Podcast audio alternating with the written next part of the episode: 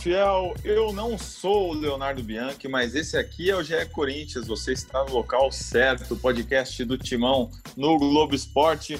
Vamos começar falando nessa semana quente sobre o Timão. Estou aqui muito bem acompanhado com Ana Canhedo. Cadê o Léo, Ana? Fala, Léozinho, não. Peraí. Fala, Marcelo Braga, tudo bem? É, o Léo trabalhou de madrugada nesse plantão. Não estará conosco nesse podcast de hoje, mas já deu instruções, já me ajudou a fazer aquele postzinho no Jetmão. É um cara quase onipresente, eu diria. Hoje está de folga.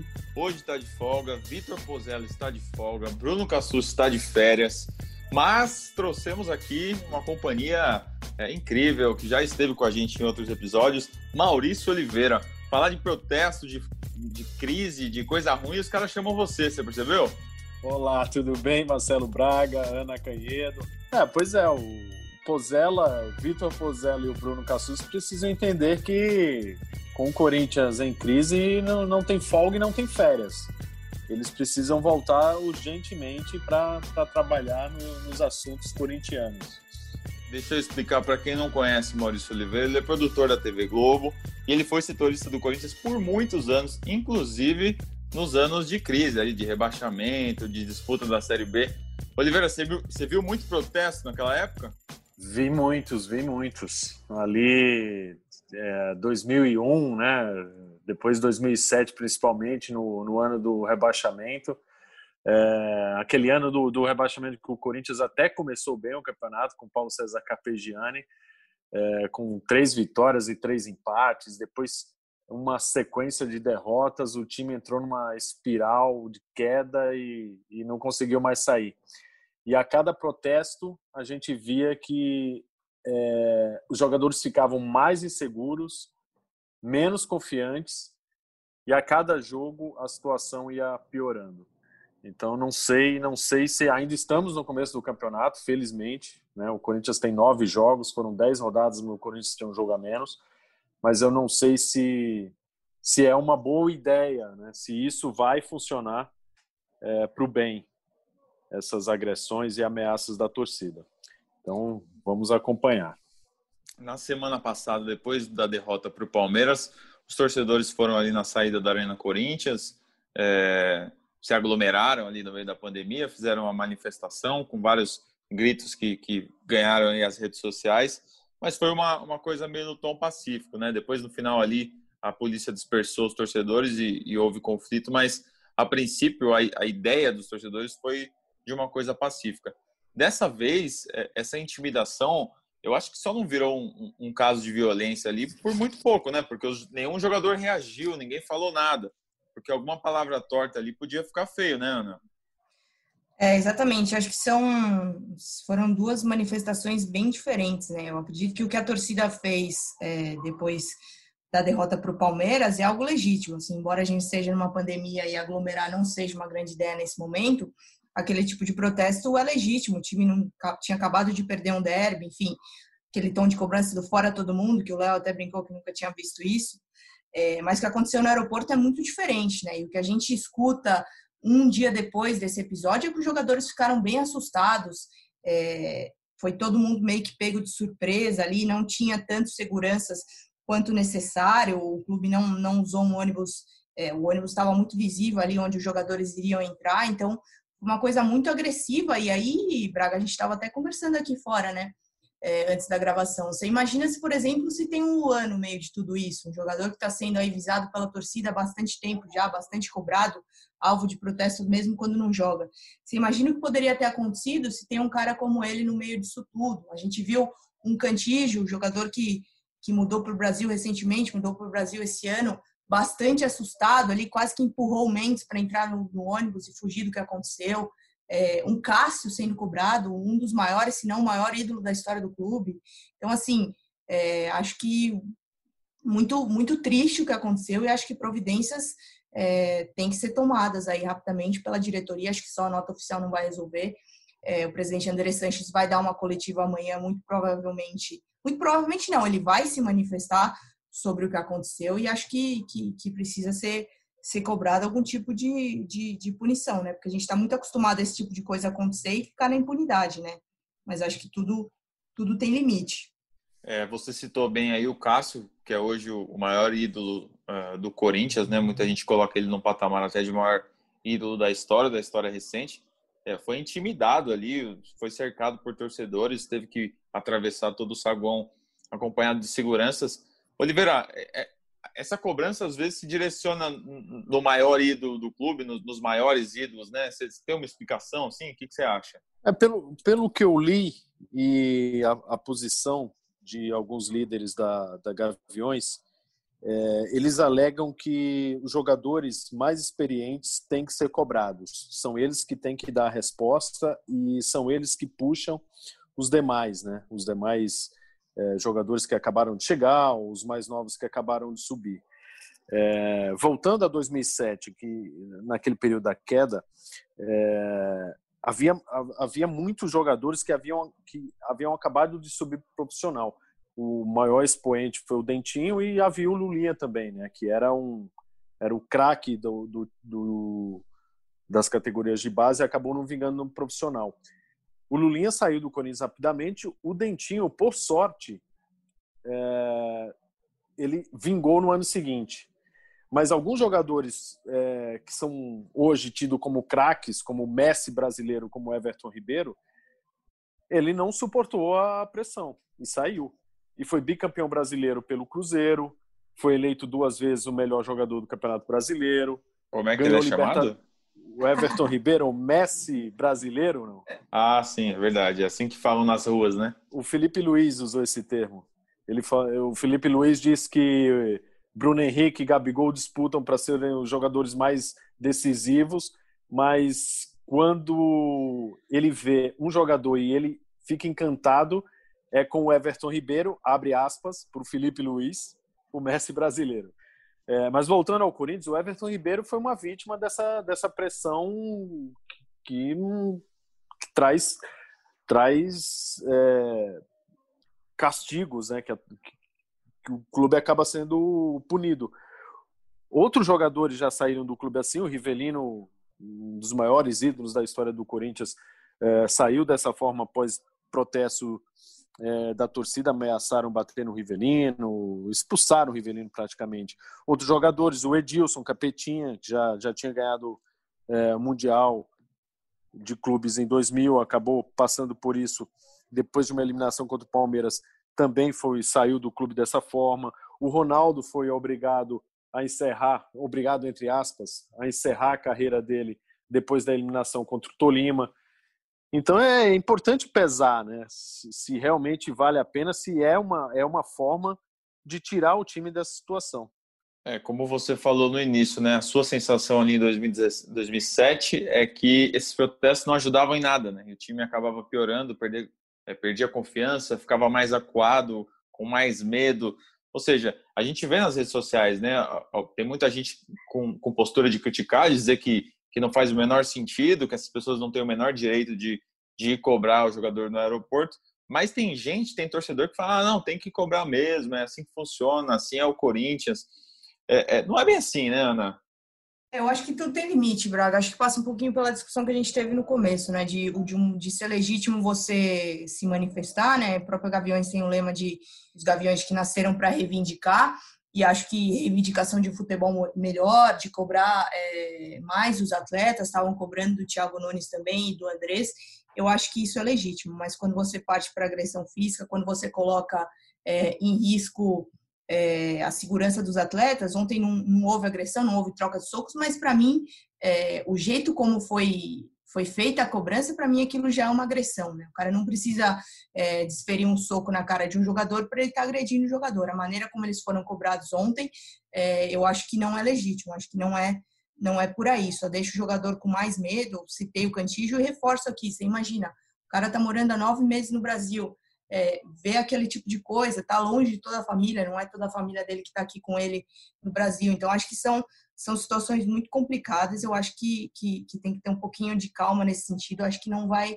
não vai resolver. É só mais um script daquilo que muita gente fala que tem script para ficar nessa briga contra o rebaixamento, né? Que tem alguns, alguns é, algumas coisas a serem seguidas aí. Protestar desse jeito certamente é uma delas e certamente não vai fazer o Corinthians é, jogar melhor, mesmo que ganhe na quarta-feira, é, não, não, é, não é reflexo do que aconteceu no aeroporto. O que aconteceu no aeroporto eu acho que só serve para prejudicar, para tumultuar, para que as manchetes do clube sejam, sejam negativas. É, esses jogadores. Outra coisa, outra coisa Braga, desculpa te interromper. Gritar, apontar o dedo na cara, fazer o atleta correr assustado, segurança empurrando o cara para dentro do ônibus para evitar que ele seja agredido. Isso, isso já é uma agressão. Não precisa dar tapa na cara, chutar para configurar uma agressão. O que, o que aqueles integrantes de torcidas organizadas fizeram ali no, no aeroporto foi, foi agressão. Não resta a menor dúvida. E curioso que a, na semana passada, rodada passada, os jogadores protestaram é, em, to, em todas as partidas da rodada, protestaram cruzando os braços por causa das agressões que os jogadores do Figueirense e funcionários do Figueirense sofreram é, no centro de treinamento. O jogador está voltando do, do, de um jogo no Rio de Janeiro e passa por aquilo no, é, no aeroporto dias depois de, de terem feito um protesto, é um sinal de que aquele protesto, pelo jeito, não, não adiantou de nada. Então, eu acho que os atletas têm que se, se unirem e é, promoverem ações mais drásticas, assim, é, paralisarem uma rodada, é, é não irem treinar, fazer alguma coisa para que isso não se repita, porque o clube é responsável sim pela segurança dos atletas. Alguma coisa estranha os voos são fretados. Né? A maioria dos times da Série A fretam voos para evitar a, a, pandemia e aí eles desembarcam é, em aeroportos e normalmente o ônibus pega o atleta no o ônibus da delegação pega os atletas na pista e leva até o centro de treinamento ou algum local pré-determinado. Considerando que o Corinthians, que a torcida do Corinthians já havia protestado na quarta-feira, depois da derrota na quinta-feira, depois da derrota para o Palmeiras, e no sábado, lá em frente ao CT, eu acho que era um bom senso, né? Colocar um ônibus no, na pista para retirar o jogador de lá e não fazerem eles passarem pelo saguão.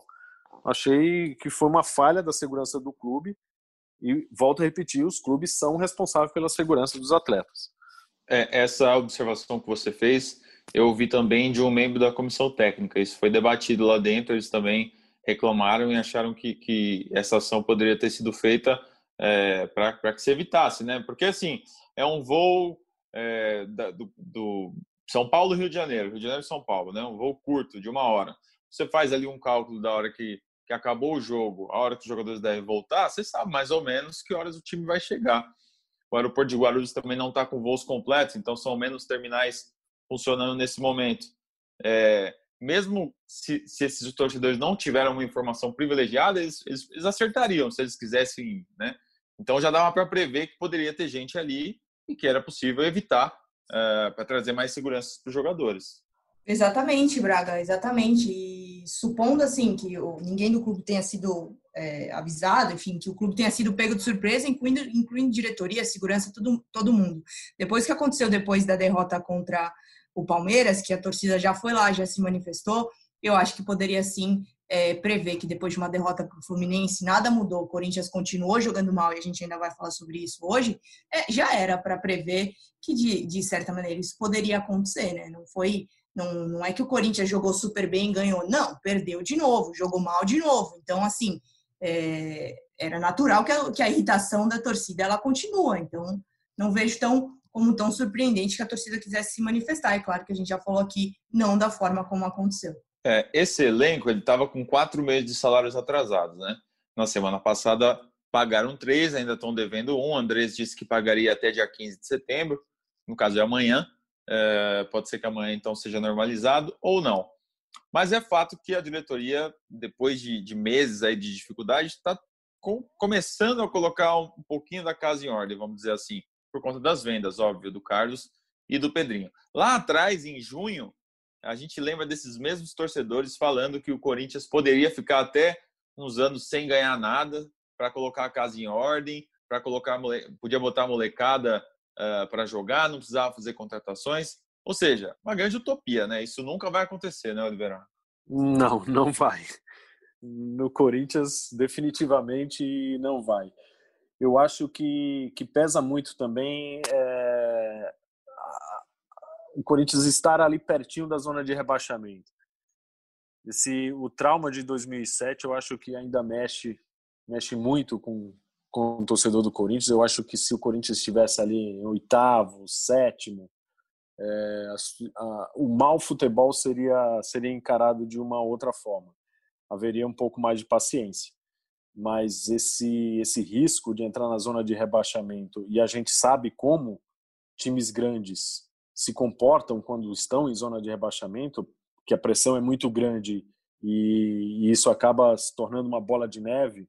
É, futebol, insegurança, falta de confiança acaba piorando o futebol da, do time. Então, é, eu acho que isso é, é determinante também para o torcedor ficar mais enervado. Ô, Ana, você conversou aí com, com o pessoal também de bastidores. Vamos trazer é, algumas impressões que esse pessoal que estava no aeroporto teve, é, todo mundo ficou bem assustado, né?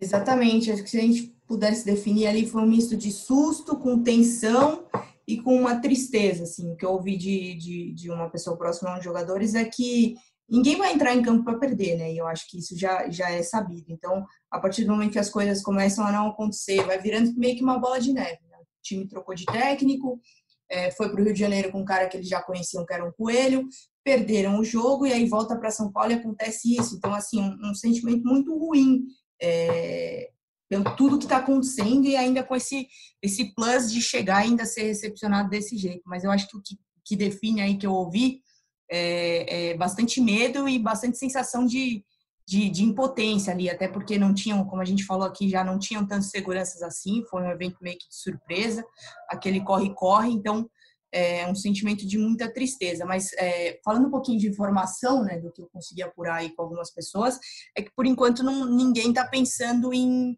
em pedir para sair do clube por isso, não. É o que eu ouvi, por exemplo, de gente próxima ao Cantígio, e a gente vai até publicar isso amanhã no GE, então se você está ouvindo depois de segunda, você já pode acessar o site que vai estar tá lá é, que eles querem dar uma resposta em campo. Vamos ver se isso vai acontecer na quarta-feira. Mas não é uma resposta ao que aconteceu, mas sim uma resposta para tentar é, sair desse momento. Só antes de eu, de eu passar a bola para você de novo, Braga, é, a gente estava conversando aqui antes, né? O Sindicato dos Atletas Profissionais teve uma reunião entre a diretoria hoje para discutir o que pode ser feito é, nesse sentido, né? De cobrar o clube, enfim, de cobrar que alguém seja responsabilizado por esse ato. A gente ainda reunião, essa reunião ainda não teve um desfecho para a gente trazer essa informação, mas é, o Sindicato dos Atletas está, sim, pensando de alguma maneira em agir a respeito do que aconteceu no aeroporto.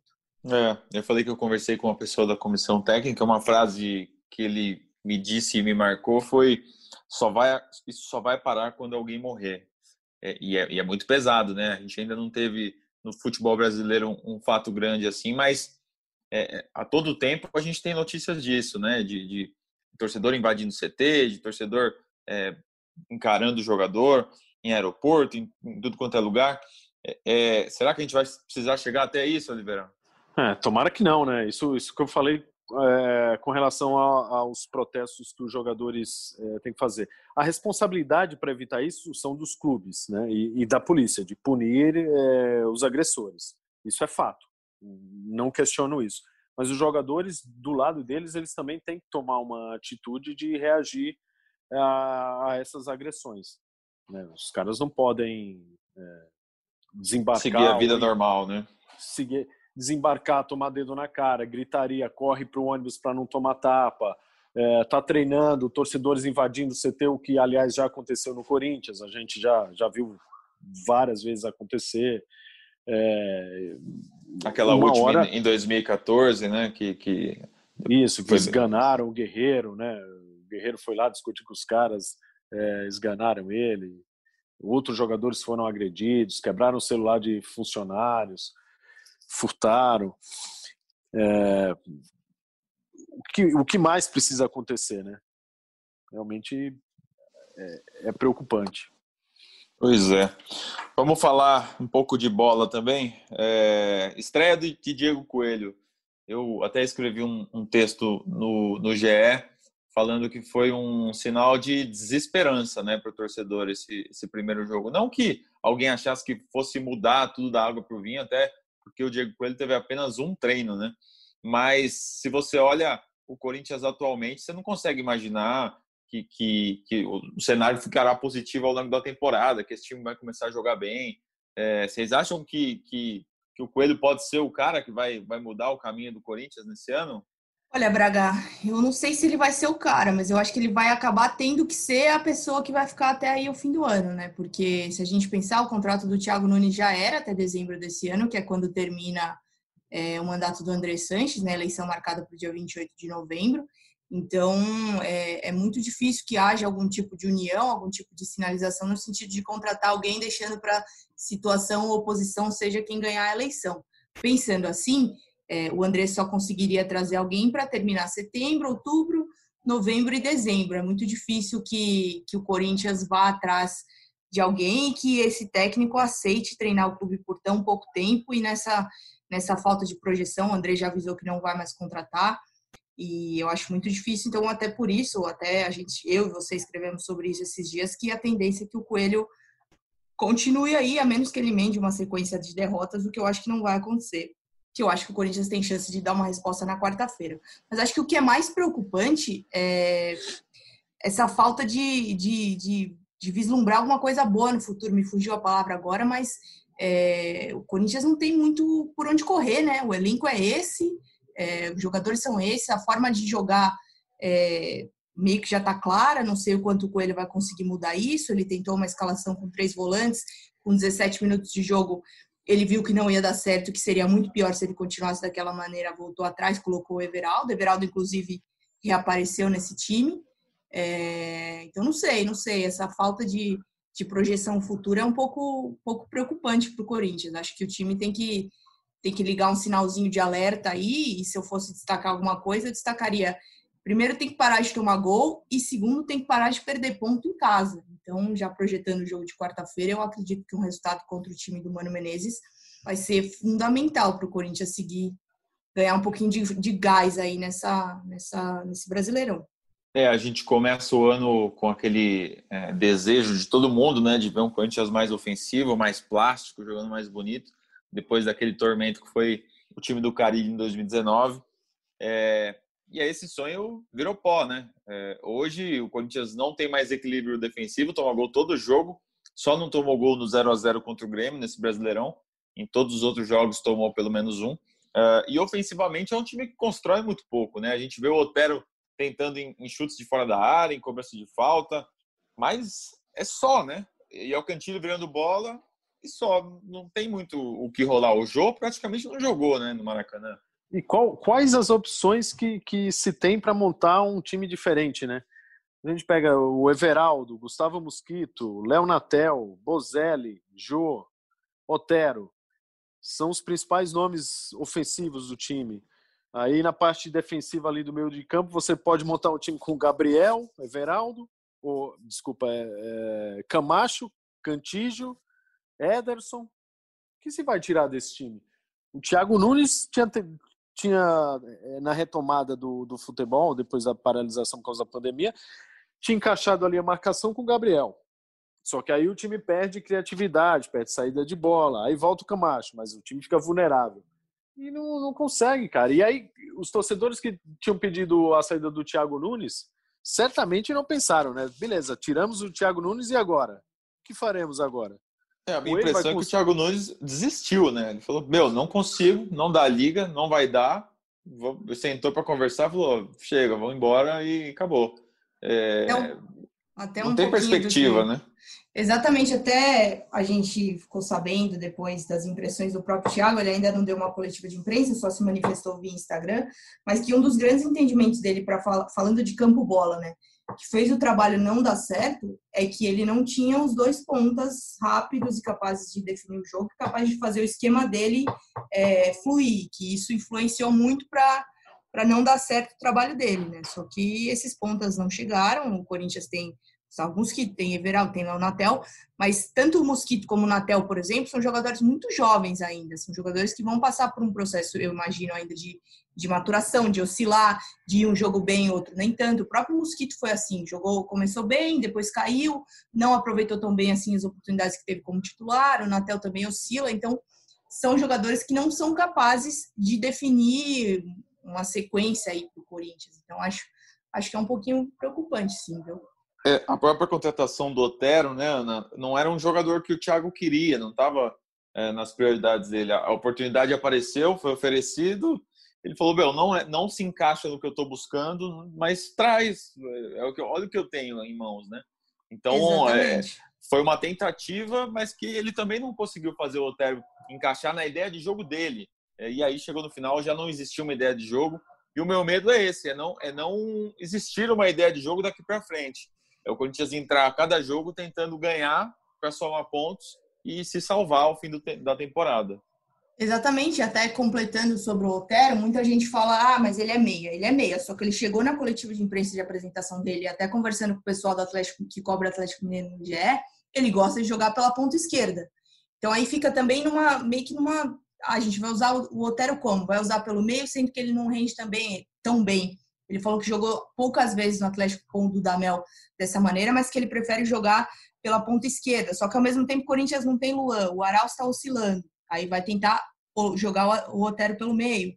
O Otero que tem um chute de média longa distância que a gente já viu que é muito bom, mas também não dá para depender só disso. Então fica meio que as coisas ainda não estão muito claras, né? Da maneira como o Corinthians vai reagir, da maneira como vai jogar. Eu acho que, que esse jogo contra o Bahia vai servir para dar uma tentativa de dar uma resposta, né? Mas tempo mesmo de trabalho para sentar, pensar, olha, o que, que eu vou fazer a partir daqui, o Coelho só vai ter pensando no jogo contra o esporte, que vai ser só na outra semana. O Corinthians vai ter a semana livre aí depois desse compromisso contra o Bahia na quarta para trabalhar.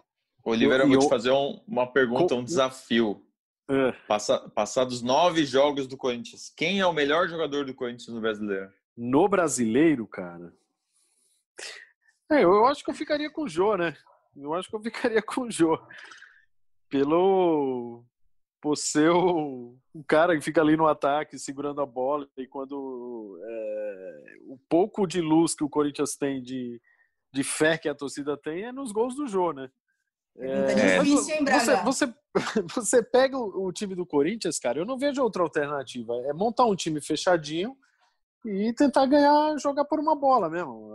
É, é o, o pior que a gente tem no futebol brasileiro nos últimos anos, né, que todo mundo critica, que alguns clubes foram buscar técnico no exterior para mudar essa, essa cara do futebol brasileiro.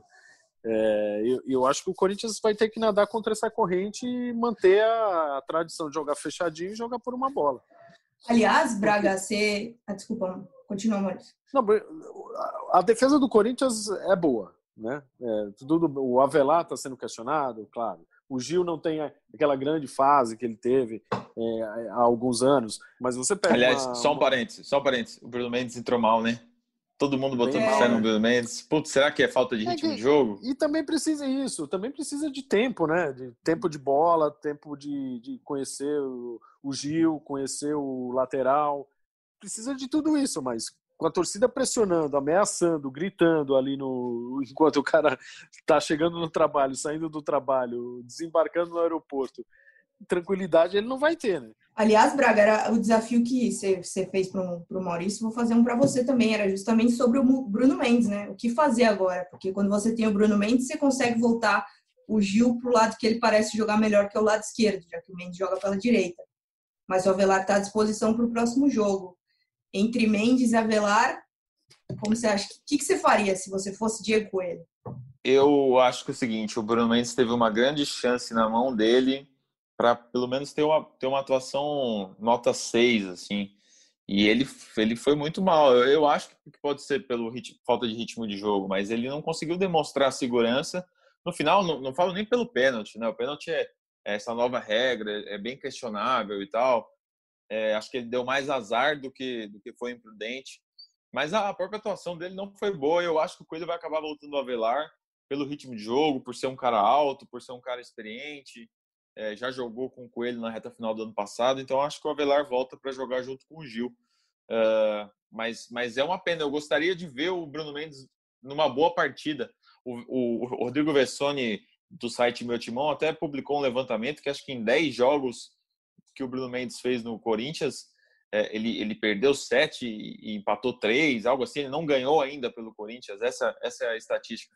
É, é um jogador azarado, será, Oliveira? É curioso isso. Eu, tava, eu, eu fiz uma entrevista para um quadro do Esporte Espetacular outro dia com o Vampeta. E aí o quadro chama Jogou com quem? E ele fala lá, qual foi o seu maior parceiro de meio de campo? Qual foi o, o cara mais decisivo que já jogou no teu time? Uma das perguntas era qual foi o, o jogador mais azarado que já jogou com você? Antes que eu terminasse a pergunta, ele, eu falei azarado, ele falou batata. Aí ele contou uma história que o, que o cobrança de escanteio, é, o Evaristo Macedo estava armando o time ali para no treinamento, falou, ó, era a véspera de um clássico contra o Palmeiras. Vai ser o seguinte, o Vampeta pega o Kleber, o não sei quem pega no fulano. Aí o Vampeta falou, professor, mas o Batata é nosso melhor cabeceador, ele, ele vai marcar quem? Não, alguém, eu ponho alguém para marcar o Batata porque ele é azarado, ele vai meter gol contra. Então, então o Gustavo Mendes, o, Mendes pode, o Bruno Mendes pode estar nessa, entendeu? De, de ser um cara azarado que não dá certo. Ele precisa ter tranquilidade. Esse não é o momento, eu acho, para ele continuar na equipe. Acho bom o Coelho, Coelho meteu o Avelar ali de volta na zaga do lado do Gil, Piton na lateral esquerda, Fagner volta na direita, fecha a zaga que já se conhece, já disputou o Campeonato Paulista, para dar segurança, é, o mínimo de segurança ao time. Bom, vamos ouvir um trecho da entrevista coletiva do Diego Coelho, falando qual que é a principal meta dele nesse momento. Como, como você mesmo frisou, é um treino, é, venho acompanhando é, de fora, né, pela TV, como torcedor. É uma situação que a gente precisa urgentemente, eu já falei isso para eles, é, é, é ter a, a, a, nossa confiança de volta. Isso é fato. Não tem para onde fugir. Resgatar mesmo isso, né? com trabalho, com conversa, é, com parceria. Não adianta perder a cabeça. Eles precisam de confiança. E é isso que a gente vai fazer, junto com a comissão, junto com a diretoria, é, com eles mesmo dentro do vestiário a gente vai resgatar isso de uma maneira ou de outra. E, e, e espero que já na segunda-feira, já amanhã, a gente venha, esqueça o que aconteceu aqui, vá para o jogo do Bahia com uma confiança melhor, né, com uma situação melhor, porque só assim que a gente vai conseguir realmente fazer com que o torcedor entenda o que a gente quer fazer ofensivamente e defensivamente com o time. Então a confiança ela é, ela é a primeira situação que a gente está tá querendo trazer e isso tem que acontecer o mais rápido possível. É isso aí, resgatar a confiança desses jogadores. E, além de tudo, o principal desafio agora é montar uma equipe para enfrentar o Bahia, né? Já que os desfalques são vários, né, Ana? Desfalques vários, Maurício até anotou a lista. E fala pra gente, Mal, todos os desfalques, que eu sei que você tem anotadinho aí na listinha. Vamos lá, Jô pegou dois jogos, suspenso, né? Pela agressão ao Diego Costa do São Paulo. Ato hostil. Ato hostil, Ato não foi hostil. agressão. Perdão, aquele soco não foi agressão, foi ato hostil, né? Muito bem. É, Gabriel, suspenso. Luan, estiramento na coxa direita. Bozelli, torce no tornozelo direito. Léo Natel, lesão muscular na perna esquerda. Michel Macedo é dúvida, mas o Fagner volta, então não chega a ser desfalque se ele, se ele não puder ser relacionado. Só uma informação sobre o Jô rapidinho, Braga. É, tava conversando com um dos advogados do Corinthians e o clube está estudando entrar com efeito suspensivo. Mas aí, a intenção, pelo que eu vi, o clube está um pouquinho pessimista em ter o Jô na quarta-feira já contra o Bahia. Como não tem jogo no fim de semana, a ideia é que consiga o efeito suspensivo para o jogo contra o esporte na quarta-feira que vem. Os advogados acham que, que esse caso vai evoluir aí entre terça e quinta-feira dessa semana. É isso aí, eu acompanhei o julgamento nesta segunda-feira online. Foi fácil travando. de acompanhar? Olha, foi muito legal. Foi mais legal assistir os jogos do Corinthians mesmo. É... começou, era para começar às duas, né? Aí começou um, um, outro julgamento, aí outro julgamento, outro julgamento. Começou por volta das quatro e meia, e travando e horrível. E aí o Jô participou, o Jô deu um depoimento. Então a gente vai mostrar só um trechinho uh, do que o Jô falou justamente nesse tema aí, de que ele, ele disse que não foi uma agressão, que não foi um soco, foi um empurrão. Então vamos ouvir o João falando. Então, presidente, é uma. A gente sabe que dentro do futebol, né, é, existe sempre contatos, né, é, contatos físicos, e naquele momento ali, numa jogada que estava acontecendo pela direita, eu estava vindo para o ataque e, e, o Diego entra na minha frente, né? E, e, em busca de, de, eu querer antecipá-lo para poder ter a vantagem de, de chegar na frente dele, é, acontece o empurrão, né? Da, da, maneira que vocês podem ver na, na imagem, né? É, é, é, aquela briga de espaço, né? E acabo é, empurrando, sim, né? Mas é, acredito que não que não seja um, um, um artigo que estou sendo né, relatado de agressão, porque é, ali foi briga de espaço, né? Querendo, eu querendo passar à frente dele, ele não querendo deixá-lo é, deixar passar, e aí, e aí acaba acontecendo o empurrão. É isso aí, então foi só um empurrãozinho, o, Oliveira. Sabe aquele empurrãozinho que você dá num amigo, assim, para a carreira dele deslanchar, esse tipo de coisa? É um empurrãozinho. para a carreira deslanchar é boa, né? É, foi, vamos... foi, uma agressão, né? Foi, foi uma agressão. É. Vamos, vamos, vamos ser. Agressãozinha. Realistas. Sabe o Milton Neves que ele falou? É pênalti, é pênalti, é. Foi agressãozinha. Foi agressão. Mas uma... vamos tentar escalar esse time, então, porque tá difícil, né? É, eu fiz, é eu fiz um, eu fiz um esboço aqui do time que eu escalaria. É, o Bo... sem o Bozelli também, né? Sem o Léo Natel. É, eu escalaria o Corinthians com Cássio, Fagner, Gil, Avelar de volta à zaga e Piton mantido na lateral esquerda, porque o Sid Clay é, eu acho que continua em forma. Ele vai terminar o ano ainda fora de forma. Meio de campo, meio de campo eu voltaria o Camacho. Eu acho que uma das poucas ideias que o Thiago Nunes é, teve que em algum momento do ano funcionou foi a dupla Camacho e Cantígio. É, o Cantígio perdeu alguns treinamentos porque é, foi infectado pelo coronavírus, novo coronavírus, mas voltou, tá, tá tentando entrar em forma. Eu acho que eu apostaria nessa dupla de novo, Camacho e Cantígio. Completaria ali o meio de campo com o Vital e deixaria ali na frente Otero, Everaldo e o Mosquito eu formaria o time assim, então, Camacho, Cantígio e Vital, e na frente, Otero, Everaldo e Mosquito. É, eu, eu, eu só mudaria esse meio campo, acho que eu iria de Cantígio e Ramiro. Cantígio, Ramiro, Vital, Otero, Everaldo, Mosquito. Não tem, o pessoal deve estar ouvindo Otero, Everaldo, Mosquito. É, gente, é isso que tem. É, se a gente for ver as outras opções aí, tem o Arauz, que começou bem o Brasileirão e depois não conseguiu repetir as primeiras atuações boas. Tem o Davó, que por enquanto é o da avó. E tem a molecada, Gabriel Pereira, que fez um jogo, Rony, que ainda não estreou, Xavier. É... Tem um centroavante, né, né, Braga? Tem o Cauê, centroavante que era do Sub-17, novinho ainda, e é um cara que jogou pelo profissional, né? Jogou pelo profissional do Novo Horizontino. Quem sabe. É, nessa nessa segunda-feira, o, o Coelho subiu quatro meninos, né? O Cauê, que é esse jogador que você falou, que você até, você até viu o jogo dele do 17, né? Fez matéria Sim, com ele. Eu eu fiz matéria com ele e eu tenho muita, muita estima pelo título da minha matéria no site. Vou ler aqui para você é, rapidinho, estou abrindo aqui a matéria, que ele é um misto de Aubameyang com Jô. Já vi até comentários aqui de, de, de, leitores que também viram ele jogando, que tem muita semelhança até física com o Jô. Tá lá no GE, misto de Aubameyang com Jô, artilheiro do Sub-17 do Corinthians, lidera sprints e já foi até padeiro. Então aí o Cauê tem uma história bem interessante, já jogou pelo profissional do Novo Horizontino. Quem sabe quem sabe não ganha uma chancezinha. Não como titular, claro, mas uns minutos aí no decorrer desse jogo, se ele for mesmo relacionado. É, eu acho que para o banco pode ir, né? O Coelho conhece ele. Ele fez 30 gols, não, 20 gols em 35 jogos no Sub-17. No Sub-20 ele ainda não fez gols, mas obviamente que o calendário é, não foi iniciado esse ano, né? Teve a copinha, depois não teve competições. É, aí subiu também o, o, Gustavo Mantuan, que é irmão do outro Mantuan, um, um, menino que é, que é a estrela desse time Sub-20, é o, meio que o camisa 10 ali. É um jogador que o Coelho gosta muito, uh, que já está no, na mira aí de clubes italianos, mas que deve continuar por enquanto. E subiu também o Lucas Pires, lateral esquerdo, que foi o que assumiu a vaga do Pitão na Copinha. E um dos sub-23, que é o Igor Formiga, que o Pozella deve ser primo dele, ou, ou padrinho, porque sempre fala do Igor Formiga nesse podcast, que queria que subisse, subiu, tá treinando. Então, mas esses meninos eu acho que, que sobem para preencher aí os treinos e de repente ficar no banco. Ninguém acho que tem potencial ou, ou é, ninguém vai ser bancado como titular logo agora. Senão vão virar os novos Lulinha e Dentinho, né, Oliveira? Lembra deles? É, é, é isso, é isso.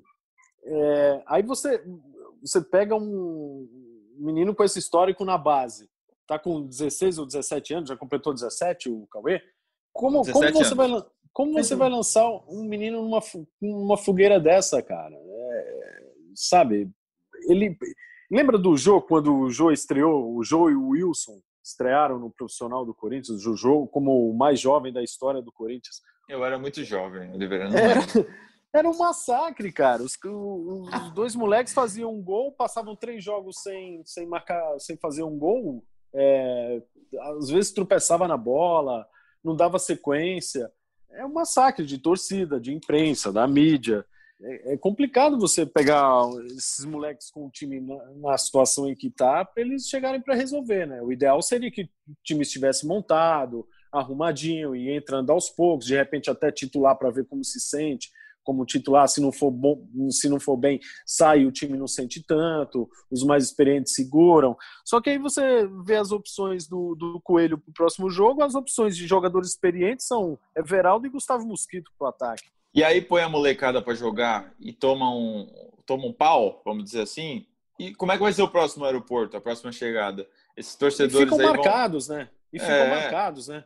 Ninguém vai dar contato vai... porque é jovem eu acho que também vai um pouco da, da característica do clube, né? De ter mais esse cuidado para estrear o menino por tudo que o, que o Maurício citou já, pressão, cobrança, o risco de queimar. Porque, por exemplo, se a gente for pegar o Santos, no último jogo na Vila Belmiro, o, o Cuca estreou quase, não, não foi o primeiro jogo, mas botou lá o Lucas Lourenço, que era o menino da base, entrou super bem. Outro jogo ele tinha um banco inteiro quase formado por jogadores da base, os meninos dando uma resposta. Eu acho que no Corinthians, de fato, é uma característica ter que ter esse cuidado um pouquinho maior, porque realmente menino pode se queimar, assim. Fosse no Santos, por exemplo, um time que eu, que eu cobri aí alguns anos, é, é um pouquinho diferente. Então, acho que o Coelho tem que tem que estar tá ligado nisso e a gente sabe que tá. A gente já fez várias entrevistas com ele que ele fala que esse processo de, de, de estrear o garoto no profissional é um pouquinho mais difícil no Corinthians. Eu fiz, inclusive, essa pergunta para ele, por que, que era tão diferente.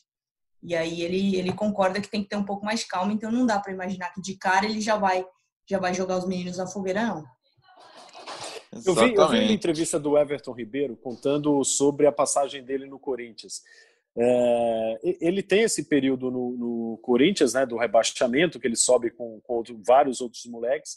Ele era lateral esquerdo e acaba não acertando, tal. O time vai muito mal, ele ele sai e é emprestado para São Caetano. Aí ele conta que voltou para o Corinthians é, e pensou: bom, agora eu estou mais experiente, vou vou me firmar, é, eu, eu, sei que eu tenho potencial para isso e, e, vou conseguir jogar. Ele, ele disse que no primeiro treino, o Corinthians estava em uma fase, estava perdendo, torcida protestando, o Corinthians treinando no Parque São Jorge ainda, no campo da Fazendinha. Ele falou que entra e começa a ouvir uma batucada. Falou: ah, a torcida está vindo aí para apoiar. Os caras invadiram o campo da Fazendinha, pularam alambrado, com, foi aquele protesto da faxina. Os, os, torcedores levaram torcedores e integrantes uniformizados, não sei como vamos tratar esses, esses invasores. Invadiram o campo com baldes, água, sabão e vassouras. E aí o Everton Ribeiro pensou: pô, meu primeiro treino, tô voltando, eu, eu acho que eu não vou conseguir me firmar. Não conseguiu, né, cara? Ele foi embora, foi pro Coritiba, fez sucesso no Coritiba no ano seguinte, né? Passou, demorou só mais um ano para ele se firmar no Coritiba e virou o que virou. Então é, é, você vai, você vai pegar esses moleques que têm potencial na base, que têm demonstrado talento e vai jogar numa situação dessa, você, você perde o atleta. É, muita gente acha que, que isso pesou também na formação do Lulinha, né? Eu até, eu até fiz uma entrevista com ele durante essa, essa pausa dos campeonatos. Ele lembrou uma história que em 2008 quando ele inicia ali na, na, no Campeonato Paulista, na Série B, pelo Corinthians, é, depois da, do rebaixamento, ele, ele bem acuado, e aí os jogadores daquele processo de remontagem começaram a, a zoar ele, e um dia falaram, ó, oh, pessoal tá fazendo uma homenagem para você aí, os jogadores da base, lá no estacionamento, botaram uma faixa, um outdoor com, com jogadores da base, passa lá para você olhar, e aí ele falou, ah, beleza, ele acreditou, e aí na saída do treino foi lá, tinha uma faixa enorme da, da Gaviões, fora Lulinha, pé de rato, sai daqui e tal. E aí ele falou que ele ficou, ficou triste, ficou chateado, foi para casa assim, porque é, é, é, a resposta imediata do torcedor, né? Quando o menino não dá certo, ah, não, não presta, a base não presta, só, a base só, só tem pé de rato, traz outro. E, e a base é, é um processo, é uma fábrica, demora, né? Não é, não é pastel, como dizem por aí, né? Exatamente, é ô Braga, e só, só completando rapidinho, mal, até puxando para outros clubes, hoje eu estava olhando tava no Twitter, eu vi um tweet do, do Felipe Luceno, repórter que cobre o São Paulo no lance, nosso companheiro, e aí ele, ele postou uma intervenção do Fernando Diniz num treino com o Gabriel Sara, que é um garoto também muito jovem. Aí nesse vídeo da, da São Paulo TV, o Fernando Diniz fala: a torcida não vai te matar e rede social não vai fazer nada contra você. Então é, é, é uma clara uma clara demonstração que os caras sentem mesmo que é falado, que o que a torcida, é, como a torcida critica, esse tipo de mensagem chega até os caras e de certa forma influencia sim no rendimento deles. Então acho que isso também tem que ser levado em conta. Boa, vamos encaminhando para o final. Só, só deixar aqui uma hashtag para você participar desse episódio. É, se você quiser interagir com a gente no Twitter, nas redes sociais, você manda uma hashtag Léo Chinelou no GE. Você gostou dessa, Ana? Eu acho que faz jus ao momento que vivemos, cara. É, o cara pega folga no meio da, da crise do Corinthians. O Oliveira falou, não tem folga essa época, né? É palhaçada. é Léo, é Cassucci, é Diego Ribeiro. Pozela. Pois é. Pozela, pelo amor de Deus. Na hora então, da crise, na hora da crise a galera vai descansar. Bonito isso. É, é curioso, né? Hashtag Léo Finelou no GE, e aí você participa com a gente. Vamos falar então do último assunto desse podcast, que é sobre a possibilidade de haver um novo treinador para o Corinthians nessa temporada ou não, se vai ser o Diego Coelho, se eles vão buscar um, um nome novo. Quem que você traria, Oliveira? Um gringo? É complicado, é complicado. O, um técnico que eu gostaria de ver no futebol brasileiro, e eu acho que, que se a ideia do, do Andrés, o, do, da torcida do Corinthians é realmente mudar o perfil do Corinthians. Guardiola. Não, não. Seria o Miguel Ángel Ramírez do Del Valle. Só que ele precisa de tempo e de uma estrutura que, que trabalhe com ele. E, e ele muda tudo, né? Desde. Ih, desde rapaz! desde o, então não é o momento, certo? Vamos concordar que não é o momento porque isso é, pode a situação pode ficar ainda pior até o final do ano. Mas seria um cara na atual conjuntura, eu não sei se o se o Coelho é capaz de segurar essa pressão é, até o final do ano. Como haverá eleição em novembro, há um técnico que já passou por essa situação é, em outros clubes, que é experiente e deu resultado, que foi o Dorival Júnior. É, eu, eu acho que seria uma possibilidade, ele já topou isso no Flamengo, no São Paulo, de dirigir por, o clube por alguns meses é, e rediscutir a situação no final do ano, quando acaba o campeonato. Então, nesse caso, né, seria até fevereiro do ano que vem, né, quando acaba o Campeonato Brasileiro. Eu acho que seria a minha aposta. Dorival que estava no Atlético Paranaense, uh, Paranaense né? Atlético Foi demitido há um tempo atrás. E, e você, Ana, o que, que você está achando aí dessa situação de treinador? Cara, assim, pelo que a gente escuta e puxando um pouco mais para informação do que opinião, a tendência é que nesse momento fique o Coelho, né? Por essa questão de, de serem três meses e meio aí para o fim do mandato do Andrés, ter eleição, ter uma possibilidade mínima beirando zero, eu diria que zero da oposição e de todos os candidatos se unirem por um nome. Então, acho que nesse momento o mais natural é o Coelho. Só que aí você começa a pensar, se ele perdeu para o Fluminense, aí se ele tropeça em casa, se vem mais um jogo que ele não consegue é, fazer com que esse time jogue, aí eu acho que o Andrés vai ter que apelar para o mercado buscando aí um nome é, de emergência, digamos assim, um bombeiro. E aí, de fato, eu tô, tô com mal nessa. Acho que o Dorival Júnior seria esse cara que poderia topar, até pelo histórico de, de isso já ter acontecido na carreira dele antes. Mas você falou estrangeiro, é, o Andrés a gente sabe, né, que já, já falou que estrangeiro ele não quer. Então aí já diminui uma possibilidade, até porque não conseguiria trazer um estrangeiro só até o fim do Campeonato Brasileiro. Então também já diminui um pouco as possibilidades. Acho que nesse momento, por gostar do Coelho, por ter uma boa relação com ele, pelo Coelho ter é, essa, essa coisa de querer retomar a confiança dos jogadores, né? As entrevistas do Coelho são assim, falando sempre que o grupo tem que se unir, que o grupo tem que junto dar uma resposta, que ele acredita nos caras. Então, acho que tentar levantar o ânimo dos, dos jogadores, eu acho que, que nesse momento fica o coelho. É, muita gente pergunta, e o Silvinho? O Silvinho está desempregado? Será que o Silvinho não quer assumir? O que a gente ouve das pessoas próximas ao Silvinho é que ele tem um projeto de vida, de carreira, é, que é vencer na Europa como treinador. Então, ele vai esgotar todas as possibilidades por lá. Ele que foi técnico do Lyon nessa temporada, não deu certo, acabou sendo demitido, mas é, é desejo do, do, Silvinho continuar por lá e só depois se aventurar do mercado brasileiro. É, acho que para ele também, como uma primeira experiência de, de Brasil, chegar no Corinthians, que ele vai que ele tem uma identificação, uma responsabilidade grande de dar certo para pegar essa reta final, esses três meses e meio. Não sei se para o Silvinho seria uma boa, um bom plano de carreira também, né? Ô, ô Braga, e só... fala, fala mal, vai. Não, só, só, lembrando aqui que em outras oportunidades de Campeonato Brasileiro que o Corinthians começou muito mal assim é, e trocou de técnico e trouxe o técnico experiente, aconteceu em 2004, é, na primeira passagem do Tite, o Corinthians estava na zona de rebaixamento, é, penúltima colocação, o Tite assumiu e o Corinthians acabou o Campeonato Brasileiro na quinta colocação. É, foi a primeira passagem de su sucesso do Tite e naquela época já se falava que o Tite era 0 a 0 1 a 0 e o Corinthians foi subindo assim. É, em 2008, 2008, o Leão foi chamado, não, 2000 e 2006. 2006. Foi do Carlos Alberto. Isso. Rapaz, tá na estrada faz tempo, hein? O, o Braga lembra bem, o Braga também estava na estrada nessa época. O Corinthians estava mal, o... havia perdido a Libertadores contra o River, teve protesto da torcida no Pacaembu, tentaram invadir o campo. O time degringolou, não conseguiu mais se acertar, chutaram o carro do Tevez com a fininha dele, que ainda era bebê, dentro do carro, numa saída do Morumbi depois de um jogo contra o Fortaleza. Nada dava certo, os gringos foram embora, o principal deles era o Tevez, e o Corinthians trouxe o Emerson Leão para salvar o time do rebaixamento e acabou acontecendo. Corinthians não foi rebaixado. Só seria rebaixado no ano seguinte, 2007, quando tentou se salvar com o Nelson Batista a 10 rodadas do final, mas não conseguiu. Corinthians hoje é 15 colocado com 9 pontos. O Botafogo é o primeiro time dentro da zona que também tem 9 pontos, mas tem uma diferença aí no número de vitórias, talvez? Número de vitórias. O Corinthians tem duas vitórias.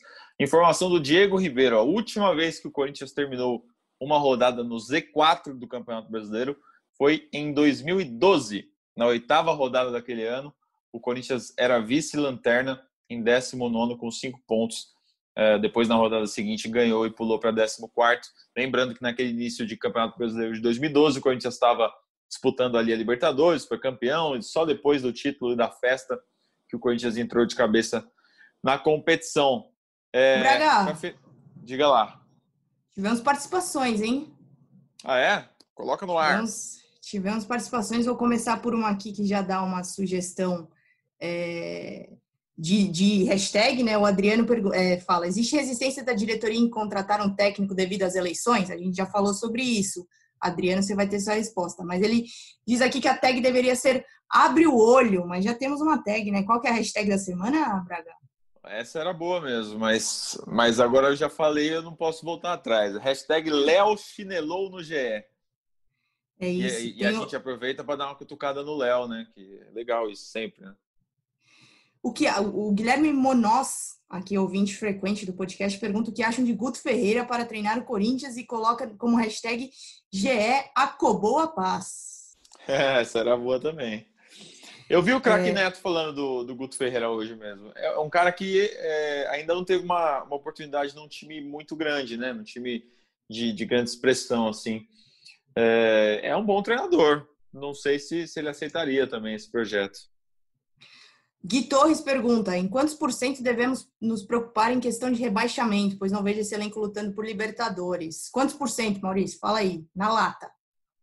Ai, não dá para falar em porcentagem assim, né? Vamos lá, dividir por, vamos dividir em quatro partes. É, situação emocional e psicológica do, dos jogadores está em queda. É, elenco é fraco. É, potencial de camisa, de tradição do time muito alto. É, alguns talentos individuais, Corinthians tem. Cássio, Gil, Fagner, é, Otero pode ser decisivo, Jô, bola Bozelli. parada, Jô, Bozelli. Então Luan. eu diria que se preocupar com o rebaixamento, pode se preocupar, mas não vai cair. De qualquer forma, vai, porcentagem 50%. Mais em cima Boa. do mundo, impossível. Nossa, ele demorou tudo isso. tudo isso para falar não 50%. Não é possível, não é possível que ele fez esse, essa introdução. Responde essa, Braga. Porcentagem de risco de rebaixamento. 40%. 49,5%.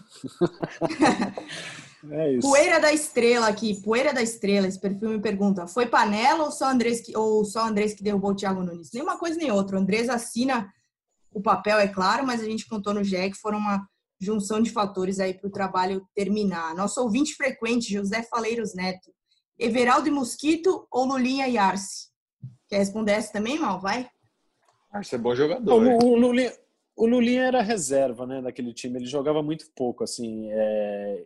Logo, era Finazzi, logo no né? início, né? era, era Finazzi, Arce, o Clodoaldo às vezes jogava no lugar do Finazzi.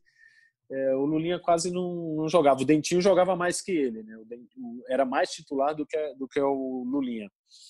É, eu acho que essa dupla é melhor, hein? Everaldo e Mosquito, eu acho que é melhor. Andrius Teixeira pergunta que não quer calar: quais técnicos disponíveis para poder arrumar esse time, nacional e internacional? Na falta de pontas, não seria bom jogar com três zagueiros explorando a ofensividade dos laterais do time? Eu já dei essa ideia aqui, hein? Eu gosto dessa Mas ideia. Mas de zagueiro, né? Esse time não é tem zagueiro, pô. Chegou nesse ponto. Precisaria de mais um zagueiro nesse elenco aí. Até poderia se, se o Pedro Henrique não tivesse saído, enfim. Mas eu, eu gosto dessa ideia, mas acho que no momento não dá. Eles subiram o zagueiro o Raul Gustavo agora do Sub-23, que tinha 10 jogos de gancho, né? Agora ele cumpriu dois já, faltou tá mais oito. Daqui a um mês e meio ele já vai poder jogar. Aí dá para pensar nessa possibilidade. Gustavo sabe, pergunta o que a gente achou do Coelho, a gente já discutiu. E aí, para a gente fechar aqui, o Jean Nascimento pergunta: se Corinthians é melhor e se for melhor ao time rebaixado em 2008? 2007? 2007. É, rebaixado 2007? Ele, ele escreveu ah, 2008 melhor, 2007. Não, o time é melhor. Você não acha? Vamos, vamos fazer rapidinho os goleiros? Cássio e Felipe. Cássio. Cássio. Mas Felipe é bom goleiro, mas Cássio. Irã ou Fagner? Pô. Não Fagner. tem comparação. Aquela dupla de zaga, meu Deus, era Fábio Ferreira e. Zelão? Zelão. Ou Betão? Não tem comparação também. Zelão e Betão, né? Eram jogavam, desses três, jogavam dois, né? É. Era Betão e Fábio Ferreira, Betão e Zelão ou Fábio Ferreira e Zelão. A zaga de hoje é melhor. Melhor. Lateral esquerdo daquele time, eu não me recordo. Também não sei. O lateral esquerdo hoje é o Piton, é o moleque, né? Mas o Piton é melhor. Piton é melhor. O meio, o meio de campo daquele ano tinha o Vampeta, né? O Vampeta é, em fim de em... carreira, Marcelo Oliveira. É. Eu acho que a tinha, tinha o Ailton, e Camacho. Né? Ailton, canhoto, o meia canhoto, né? Exatamente. O Luan é melhor, né? Eu acho que o meio de campo podia estar empatado. O Vampeta jogou no campeonato, no, no, início do campeonato, na época do Carpegiano ainda, mas estava bem mal fisicamente, já estava no fim de carreira, acabou saindo. Ele ficou. Tem até uma foto emblemática que ele está tá acompanhando o jogo do Inter contra o Goiás no rádio ao lado do ex-goleiro Marcelo, né? O Marcelo era goleiro reserva e o Vampeta tá no banco de reserva desse jogo contra o Grêmio, ouvindo o jogo do Inter pelo rádio com o Marcelo, com o ex-goleiro Marcelo. Então o Vampeta era reserva. Bruno Otávio era titular, jogava muito Moradei também. Tinha Acho aquele, que... aquele Everton meia também, campo, né? né? O Everton com H, né? Que derrubou a Lusa depois. Isso. E o ataque, olha só, olha só o ataque daquele Corinthians que foi rebaixado. Everton Santos, Finazzi, Wilson, que tinha começado no Corinthians, Clodoaldo, Árcio, boliviano, e o Dentinho. É, Dentinho começando, tem, né? Hoje o Corinthians tem Jô, tem Bozelli, tem o Everaldo, que deu, foi bem no Fluminense, Dentinho começando. Eu acho é, que o ataque se, de hoje é melhor. Se você olhar com carinho, você até entende porque caiu em 2007, né? Ou sem carinho também. Muito bom, muito bom o papo. Oliveira, obrigado pela participação.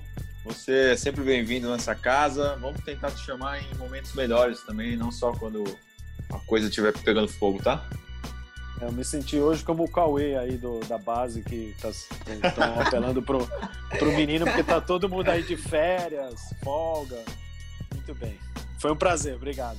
Valeu. Ana, é, semaninha Vai pegar fogo, vai acalmar? O que, que você acha aí? Semaninha puxada, hein? Já estamos nessa batida faz um tempo aí. Semaninha, mais uma semaninha puxada. Quarta-feira, dia de ir pra arena, jogo tarde. vamos ver o que nos espera. Valeu, Bragueto, Sim. valeu, Fiel, valeu, Mal. Fala, fala.